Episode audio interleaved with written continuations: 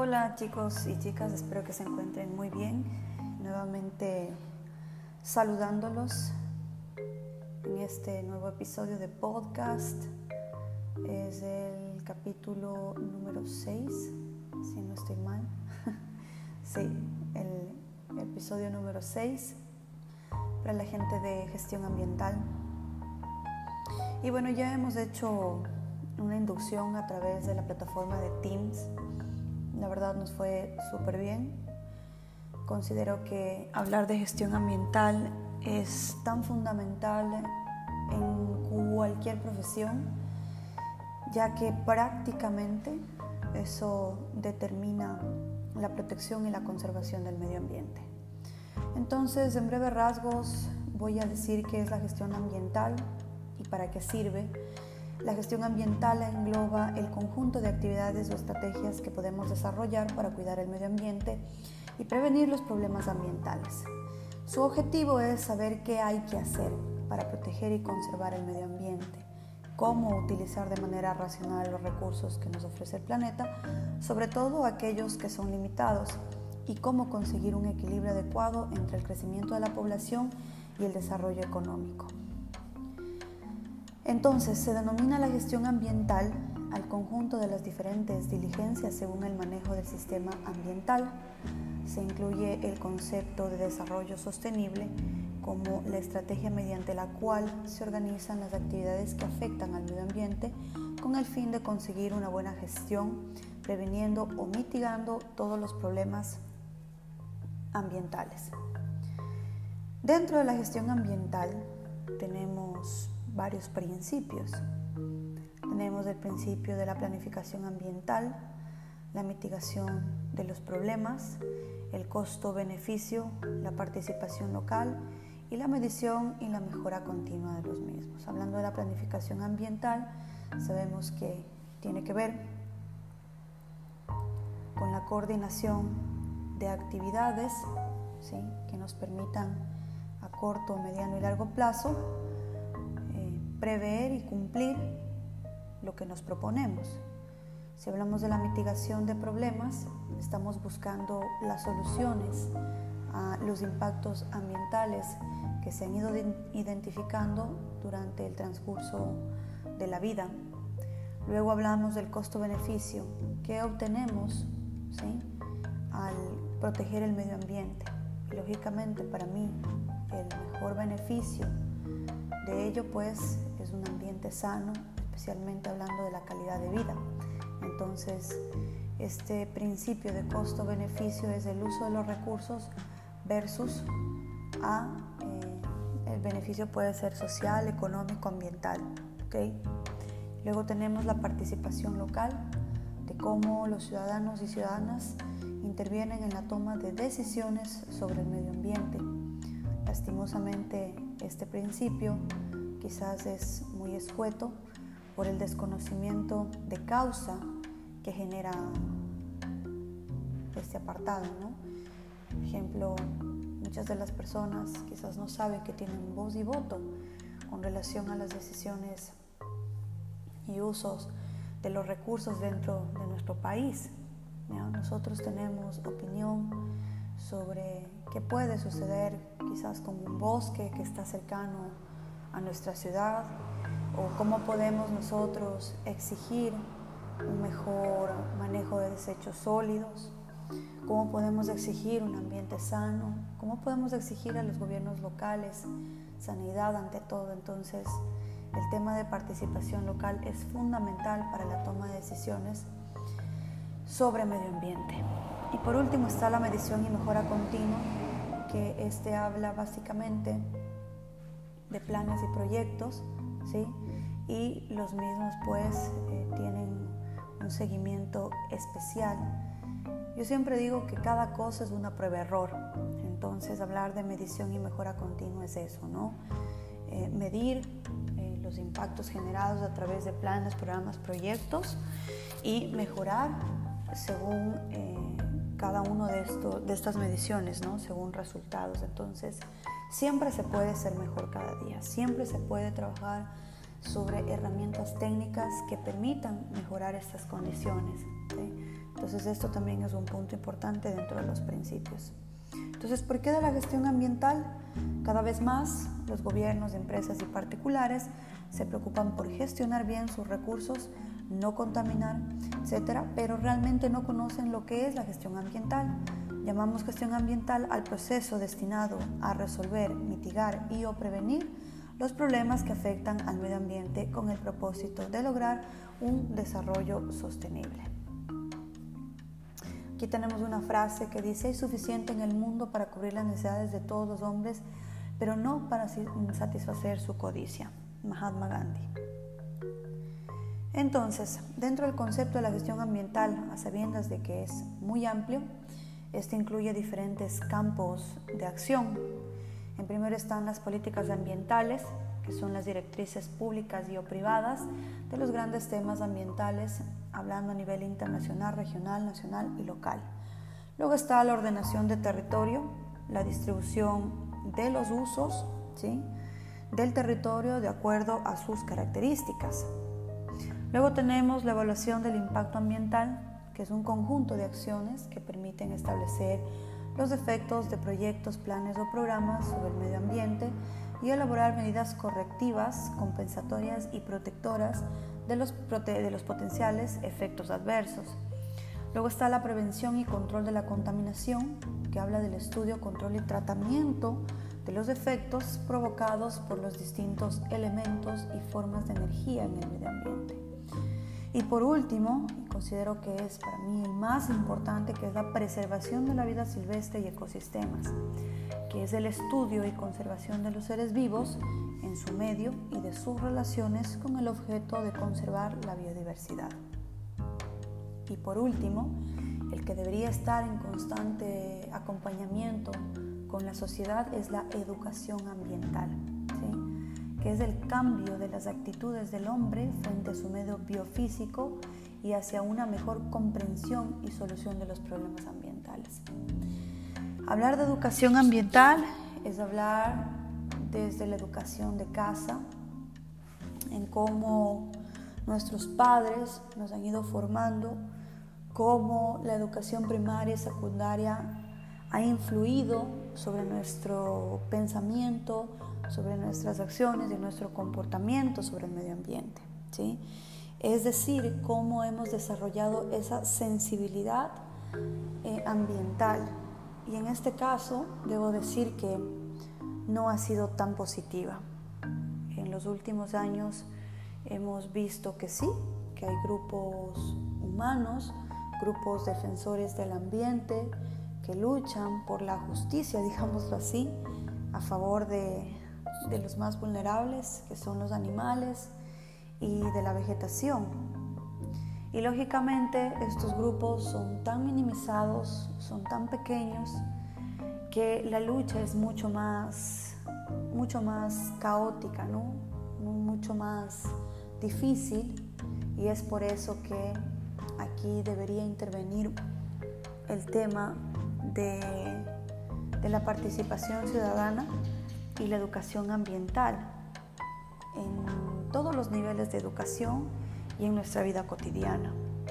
Porque lógicamente eh, hemos visto o, lo hemos observado eh, sin dar mayor explicación o sin dar mayor acción frente a situaciones muy tristes en nuestros propios territorios. Por ejemplo, el hecho de que la gente actúe de manera incivilizada al arrojar basura en, las playas, en ecosistemas como los manglares, gente que bota basura al río. Estamos en el 2020, señores, señoritas, y ustedes ya están a punto de ser profesionales, cuasi profesionales y aún no entendemos la condición del comportamiento ¿sí? en la protección de los recursos y cómo eso afectará y afecta a nuestra vida cotidiana. Muchas veces yo les digo a mis alumnos que esto parece que no tiene nada que ver con nosotros, pero sí, tiene mucho que ver con nosotros y es una condición social, como digo, la preocupación por el medio ambiente con relación a los jóvenes es bastante triste. Ignoramos lo, que, lo que realmente sucede en nuestro entorno y eso pues no permite mayor avance, mayor avance. Por ejemplo, nos cuesta mucho eh, participar en una minga de limpieza voluntariamente. Nos cuesta mucho tener una cultura ambiental, respetar nuestro medio, respetarnos a nosotros mismos. Nos cuesta mucho eh, ahorrar energía, nos cuesta mucho ahorrar el agua, porque claro, todavía no tenemos una responsabilidad económica, pero cuando ustedes se den cuenta y cuando ustedes sean ya este, humanos, activamente laborando, población económicamente activa, entenderán que no es tan sencillo como parece. Además, estamos peligrando ante muchas problemáticas, como por ejemplo la carencia de agua. Se dice que las futuras guerras serán por agua. O tierras fértiles. También luchamos sobre la desertificación de tierras, erosiones de tierras en espacios tan importantes. Estamos luchando por la tala, de la, la tala indiscriminada de bosques, de bosques primarios. Intentamos remediar ese daño. También estamos luchando por la pérdida de la biodiversidad, que es un recurso no renovable al final de cuentas. Estamos peleando porque la capa de ozono no sea más agredida, no sea más dañada, que su impacto se minimice a través de los gases tóxicos. Entonces son tantas eh, las razones, son tantas las situaciones y los problemas que avanzan en el día a día y que creemos que no tiene que ver con nosotros. Entonces es por eso que la educación ambiental eh, considero que será parte de esta materia y de alguna manera pues aprender a llegar hasta nuestros familiares, padres, hermanos, hijos, sobrinos, tíos, amigos, comunidad, para hacerlo de mejor manera, para actuar de mejor manera, para desarrollar una cultura ambiental mucho más eh, consciente. Luego tenemos las ventajas y desventajas. Dice que una correcta gestión ambiental, tanto en la sociedad en general como la gestión ambiental en empresas, tiene múltiples beneficios. Entre ellos tenemos en el lado positivo, pues la reducción del impacto medioambiental derivado de la actividad del hombre. En el lado negativo, pues eh, los recursos materiales y humanos son muy limitados para dedicarlo a una gestión ambiental efectiva. El factor positivo también es la mejora de la competitividad de las empresas, ¿sí? hablando de certificaciones a través de sistemas o políticas de gestión ambiental en empresas o instituciones, que tienen un impacto positivo especialmente en la imagen externa de la compañía. Además es un factor favorable a considerar en licitaciones públicas y cada vez más eh, las empresas privadas lo exigen a sus proveedores, o sea, los estándares de calidad. La parte negativa es la limitación derivada de la necesidad de de contar perdón, con un experto en el campo, ¿no? en el que se exigen conocimientos ambientales, legislativos que van cambiando y que son diferentes en cada uno de nuestros países. Luego, otra, otra ventaja es asegurar el cumplimiento de esta legislación ambiental en las empresas y en los medios, ¿no? en los medios públicos, hablando de gobiernos seccionales, ah, gobiernos regionales y gobierno nacional. Y en la parte negativa, pues, está la necesidad del compromiso de toda una organización para poder eh, hacer efectiva esta gestión ambiental y obtener resultados positivos. Eso nos cuesta muchísimo si no tenemos el mismo pensamiento o no fluimos en, en la misma corriente. Y por último está la mejora de la conciencia social en torno a estos temas. La necesidad del compromiso de toda la organización con la gestión ambiental para obtener buenos resultados depende de cada uno de nosotros. Ahora bien, vamos a trabajar sobre los acuerdos internacionales que tienen que ver ¿sí?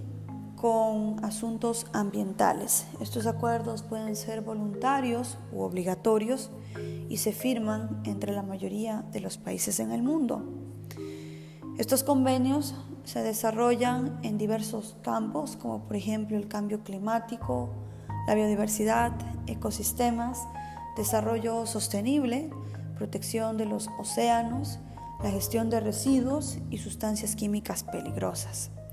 Y el propósito central es proteger el medio ambiente y la salud de las personas de los efectos negativos que pueden provocar las sustancias químicas, los contaminantes, el tráfico de especies, el vertimiento de residuos al mar, entre otros.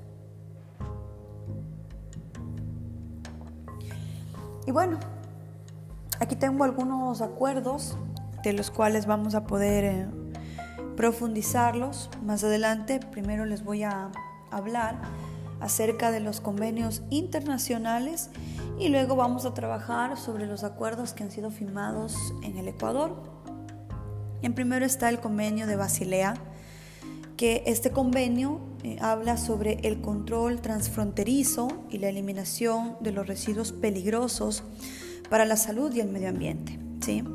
Desde su entrada en vigor en el año de 1992, el convenio se encarga de definir qué residuos son considerados peligrosos, habilitando además a que los países firmantes añadan a esa lista otros residuos que consideren peligrosos.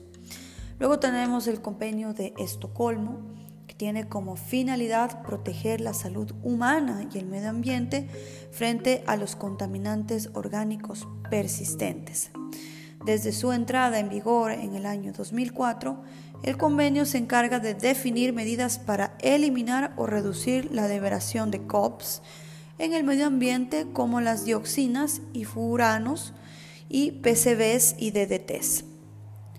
Luego está el convenio de Rotterdam eh, su objetivo es promover la responsabilidad compartida y los esfuerzos conjuntos de los países partes en la esfera del comercio internacional de ciertos productos químicos peligrosos como plaguicidas y sustancias químicas de uso industrial, a fin de proteger la salud humana y el medio ambiente frente a posibles efectos adversos en estas sustancias. Luego está el convenio de Minamata, su propósito es proteger la salud humana y el medio ambiente de los efectos adversos del mercurio. Desde su entrada en vigor en el año 2017, el convenio se encarga de definir las medidas para reducir las emisiones de mercurio a la atmósfera y liberaciones al suelo y al agua. Luego tenemos el convenio de Viena sobre ozono, tiene como objetivo establecer medidas concretas para la eliminación del uso de las sustancias que agoten la capa de ozono para evitar los daños a la salud y al medio ambiente. Desde su entrada en vigor en el año de 1988, el convenio ha sido ajustado y actualmente cuenta con cuatro enmiendas, las que son denominadas por el lugar de su adopción. La primera está en Montreal, la segunda está en Londres, la tercera está en Copenhague y la, última está en Beijing. Luego tenemos el convenio sobre la diversidad biológica. Sigo insistiendo que todos los convenios son importantes, pero algunos son mucho más relevantes por las condiciones y por la sensibilidad de la cual maneja dicha información. Este es un acuerdo global que tiene como finalidad la conservación de la diversidad biológica, la utilización sostenible de los componentes de la biodiversidad y la participación justa y equitativa en los beneficios derivados de la utilización de los recursos genéticos. El convenio entró en vigor en el año de 1993 y a partir de él han derivado el protocolo de Cartagena sobre seguridad de la biotecnología centrado específicamente en el movimiento transfronterizo de organismos vivos modificados y el protocolo de Nagoya que es sobre el acceso a los recursos genéticos y a la participación justa y equitativa en los beneficios derivados de su utilización. Por último tenemos el CITES, que es la Convención sobre el Comercio Internacional de Especies Amenazadas de Fauna y Flora Silvestre, que es un acuerdo internacional que tiene por finalidad velar para que el comercio internacional de especímenes de animales y plantas silvestres no constituya una amenaza para su propia supervivencia. El convenio entró en vigor en el año de 1975. Y por último, la Convención Ramsar, ¿sí? que habla acerca de los humedales que están entre los ecosistemas más diversos y productivos del mundo. Es por ello que este convenio ambiental tiene como objetivo la conservación y el uso racional de los humedales mediante acciones locales y nacionales. Y este convenio también entró en vigor en el año de 1975.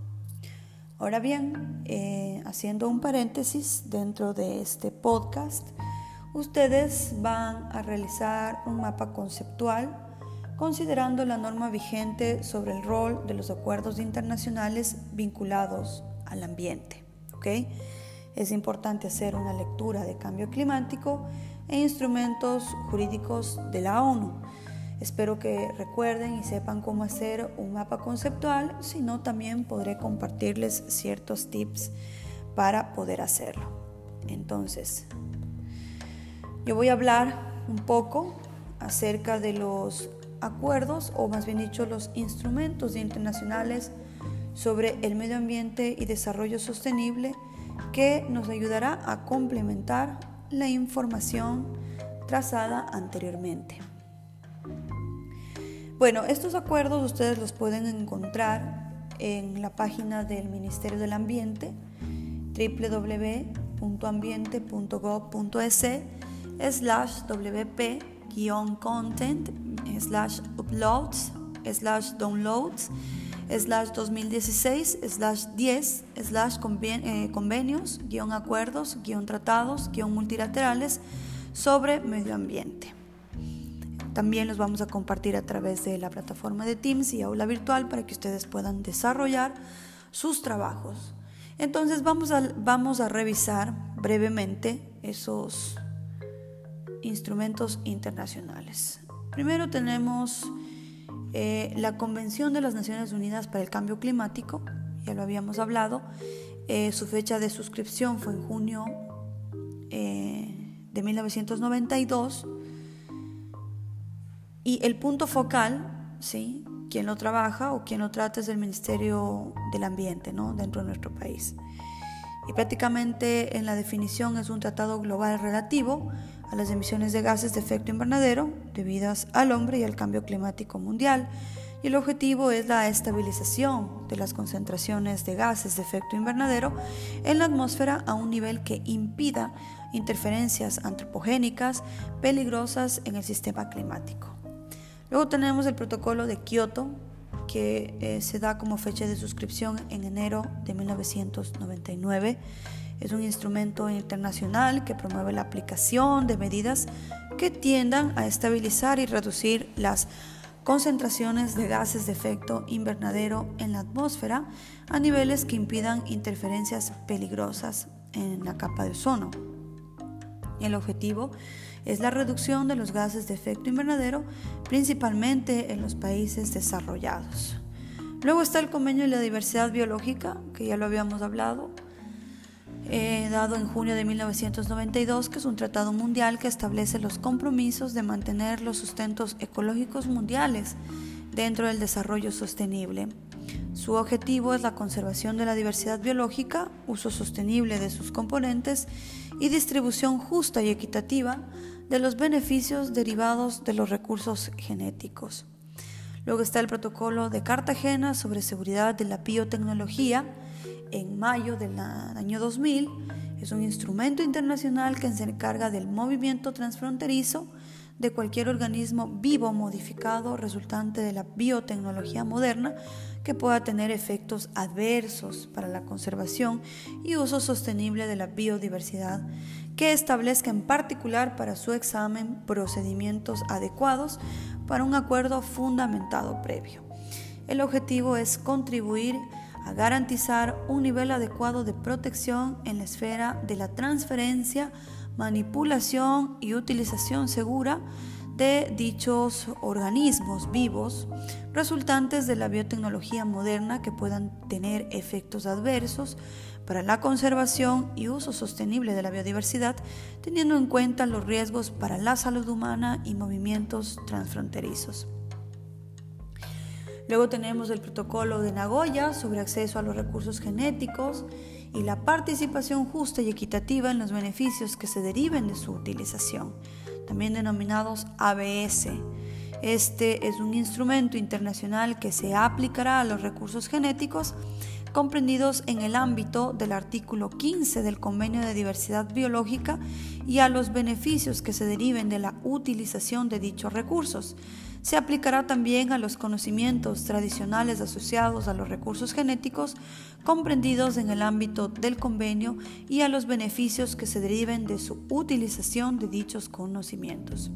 Su objetivo es compartir los beneficios derivados de la utilización de estos recursos genéticos en forma justa y equitativa, que comprende acceder adecuadamente a esos recursos y una transferencia apropiada de las tecnologías pertinentes teniendo en cuenta todos los derechos sobre dichos recursos y tecnologías y mediante una financiación apropiada, contribuyendo así a la conservación de la diversidad biológica y a la utilización sostenible de sus componentes. Luego tenemos la Convención de la Lucha contra la Desertificación y Sequía, año 1995, un instrumento internacional que se relaciona con la degradación de las tierras de zonas áridas, semiáridas, subhúmedas y secas resultantes de diversos factores como las variaciones climáticas y actividades humanas, en este caso el avance de la frontera agrícola. El objetivo de la misma es un manejo sostenible de la tierra en zonas áridas, semiáridas y subhúmedas secas, degradación neutral. Luego tenemos la Convención Ramsar relativa a los humedales, dada en el año de 1991 y es un tratado intergubernamental para la conservación y uso racional de los recursos naturales el objetivo es la conservación y uso racional y sostenible de los ecosistemas húmedos mediante acciones tendientes a la cooperación nacional e internacional como medio para alcanzar el desarrollo sustentable a nivel mundial. Luego tenemos eh, la Convención sobre Comercio Internacional de Especies Amenazadas de Fauna y Flora Silvestre CITES. Yo este ya les había manifestado. Acuerdo Internacional para velar que el comercio eh, internacional de especímenes de animales y plantas silvestres no constituya una amenaza para la supervivencia. Luego está la Convención sobre la Conservación de las Especies Migratorias de Animales Silvestres, CMC eh, en sus siglas, que es un instrumento internacional para la conservación de las especies migratorias. En este caso, eh, digamos que se direcciona más a, a las aves, ¿sí? Esto también lo vamos a ver más adelante porque es parte del turismo y el objetivo es lograr y mantener un estado de conservación favorable para los albatros y pertreles, desarrollando investigaciones y seguimientos conjuntos de esta especie a fin de aplicar medidas de conservación eficaces y eficientes. Luego tenemos el Convenio para la Conservación y Manejo de la Vicuña dado en 1979, que es un convenio regional encargado de la conservación y manejo de las vicuñas y su aprovechamiento gradual bajo estricto control de cada país. Estos podrían decirse que están eh, dentro de, eh, de, Ecuador, Perú y Bolivia. El objetivo eh, es fomentar la conservación y el manejo de la vicuña como alternativa de producción económica en beneficio del poblador andino y se comprometen a su aprovechamiento gradual bajo estricto control del Estado, aplicando las técnicas para el manejo de la fauna silvestre que determinan los organismos oficiales y competentes.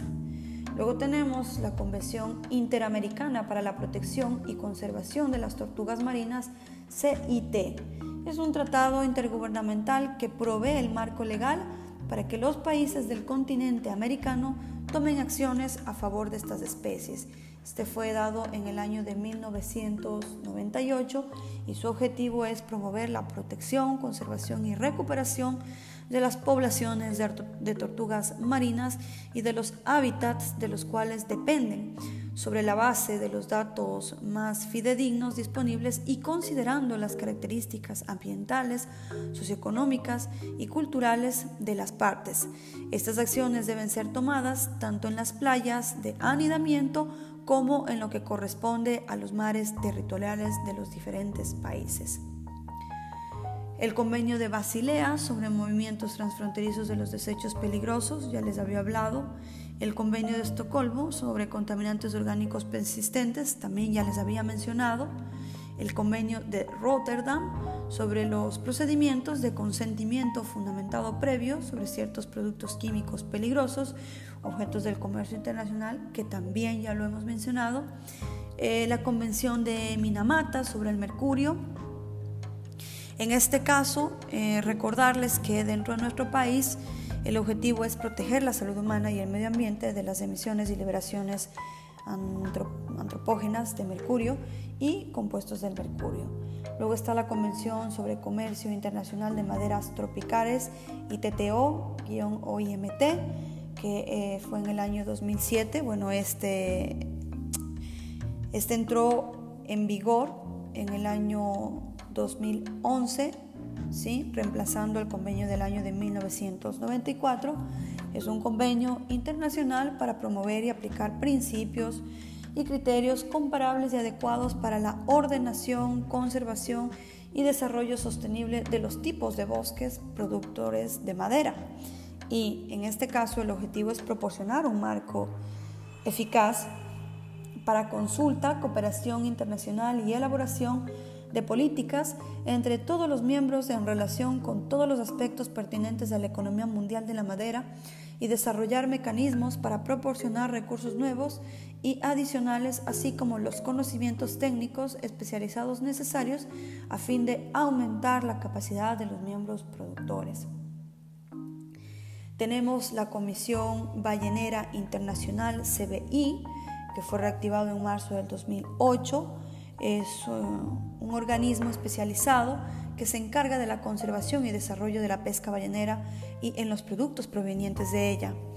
El objetivo es reglamentar la caza de ballenas en el mundo.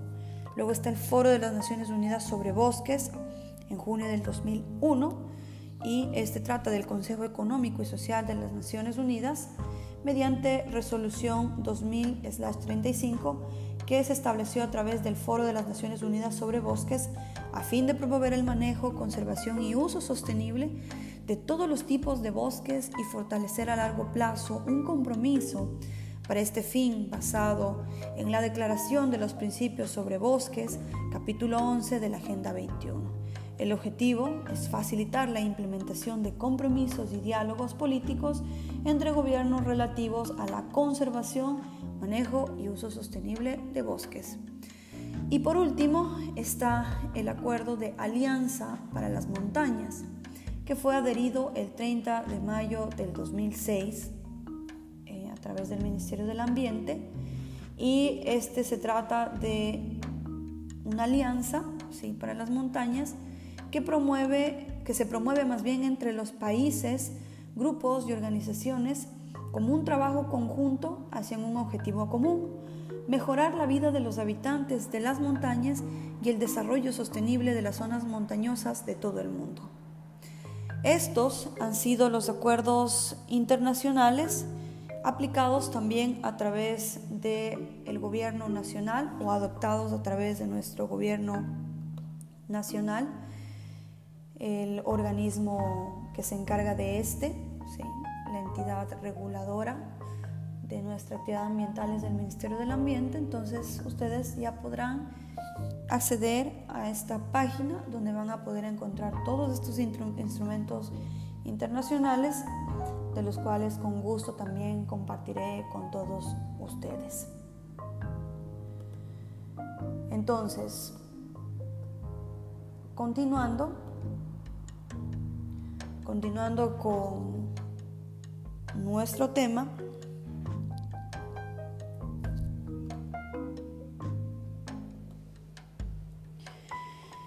tengo que hablarles acerca de el Ministerio del Ambiente y Agua, ¿sí? Este es el actual, la actual fusión de la entidad que regula el manejo del medio ambiente, conserva y protege el mismo, ¿sí?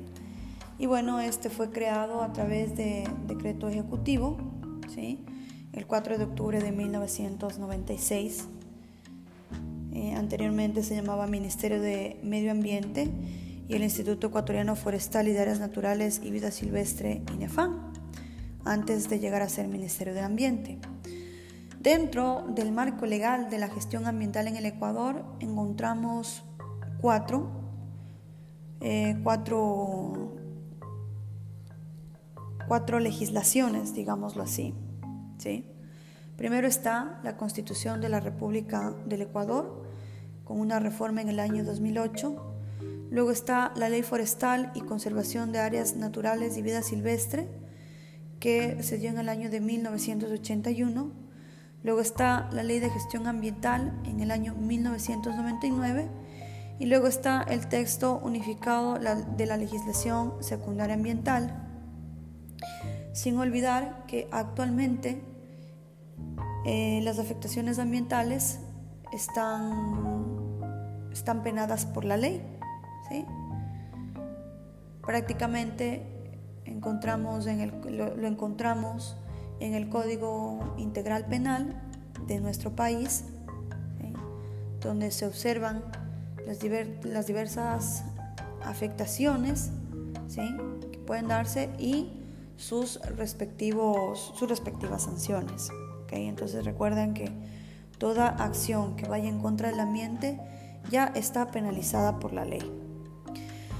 Vamos a, saber cuáles son los objetivos del Ministerio del Ambiente. ¿sí? En primero tenemos los objetivos estratégicos institucionales que son los siguientes, que es conservar y utilizar sustentablemente la biodiversidad, respetando la multiculturalidad y los conocimientos ancestrales Luego, la prevención a la contaminación, mantener y recuperar la calidad ambiental.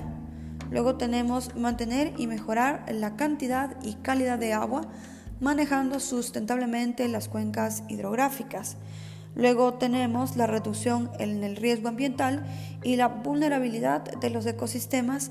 Y por último está la integración sectorial, administrativa, y territorial a la gestión ambiental nacional y local. Sin olvidar que es importante la administración y el manejo de los eh, recursos marino-costeros de manera sustentable. Entonces, para la, para la siguiente clase, ¿sí? vamos a hablar acerca de la participación ciudadana ya entraríamos, eh, vamos a ahondar en el marco legal de la gestión ambiental en el Ecuador, vamos a dar una explicación mucho más amplia. De entrada, eh, les pediría ya de manera gentil tomar en consideración el mapa conceptual que tienen como tarea, y después de hablar o de ahondar sobre el marco legal de la gestión ambiental en el Ecuador, nuestro siguiente tema sería el COVID, ¿sí? COVID-19, un respiro para la naturaleza y adicional la participación ciudadana a través del acuerdo de Escazú. ¿okay? Vamos a hacer también una investigación sobre cuáles son los derechos y obligaciones de la ciudadanía otorgadas a través de la Constitución y además también vamos a ver un poco sobre las licencias ambientales para diversos proyectos, programas, proyectos y, planes. ¿okay? Entonces, hasta ahí vamos a llegar. Eh, por favor, escuchen este podcast detenidamente, repítanlo una y otra vez si es necesario, para que ustedes puedan entender de mejor manera esos acuerdos internacionales, los más importantes. Para mí ha sido un placer haber compartido esta información con ustedes y no olviden que siempre estamos a las órdenes. Nos vemos pronto.